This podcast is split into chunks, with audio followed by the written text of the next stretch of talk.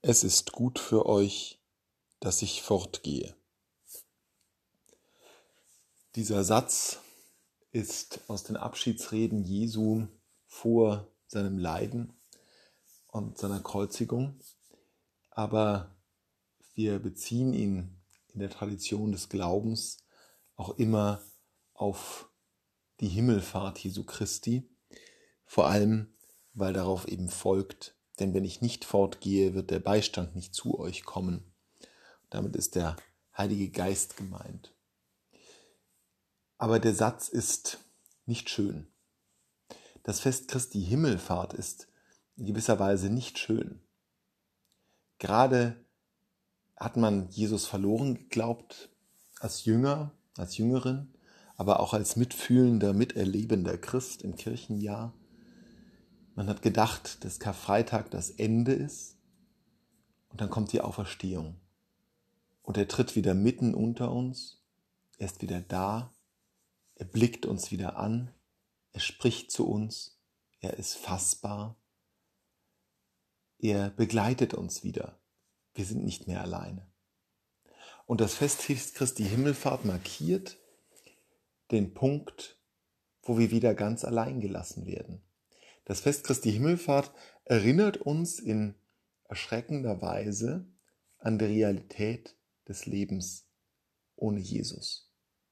Ostern ist eben auch eine zukünftige Angelegenheit und oft nicht Gegenwart. Oft fehlt uns Jesus. Und der Satz, es ist gut für euch, dass ich fortgehe, markiert das in besonders eindrücklicher Weise denn es ist nicht nur so, dass Jesus jetzt fort ist, es ist nicht mehr so, dass er uns eben nicht mehr anblickt, uns nicht mehr anspricht, zuhört, berührt, sondern das Ganze ist auch noch verbunden mit dem Anspruch Jesu, dass das gut sei, mit der Bestätigung dieser Situation. Und das macht es noch schwerer. Es gleicht dem aus dem Nest stoßen, das alle Tiere, uns Menschen inklusive, tun müssen, um den Nachwuchs auf die Beine zu bekommen.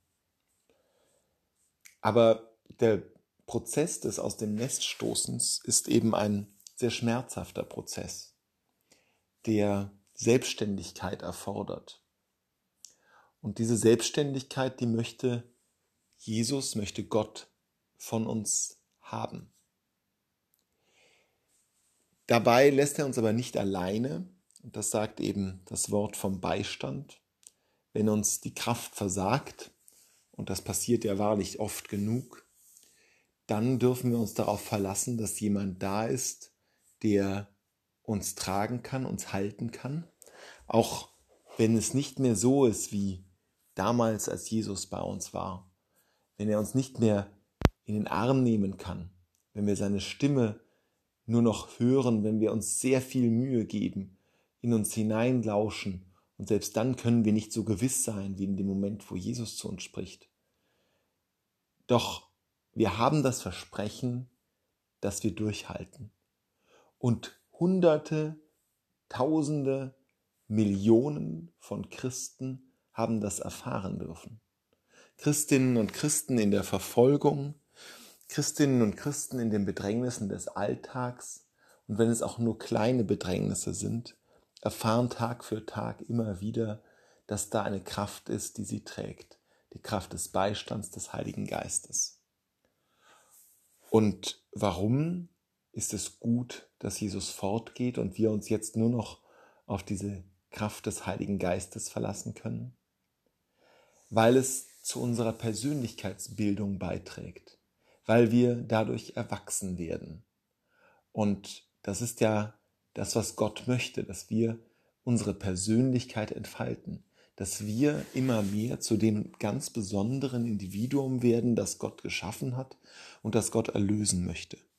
Und deswegen sind wir auf uns selbst gestellt, um an uns zu arbeiten, um wir selbst zu werden mit unseren Schwächen, mit unseren Vorzügen, mit all dem, was uns wichtig ist, was uns am Herzen liegt und was uns glücklich macht.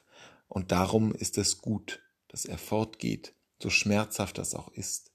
Die Hoffnung ist, dass am Ende der Tage er uns in die Arme schließen wird, als die, die wir dann sind, als gewordene Menschen und uns nie wieder loslassen wird.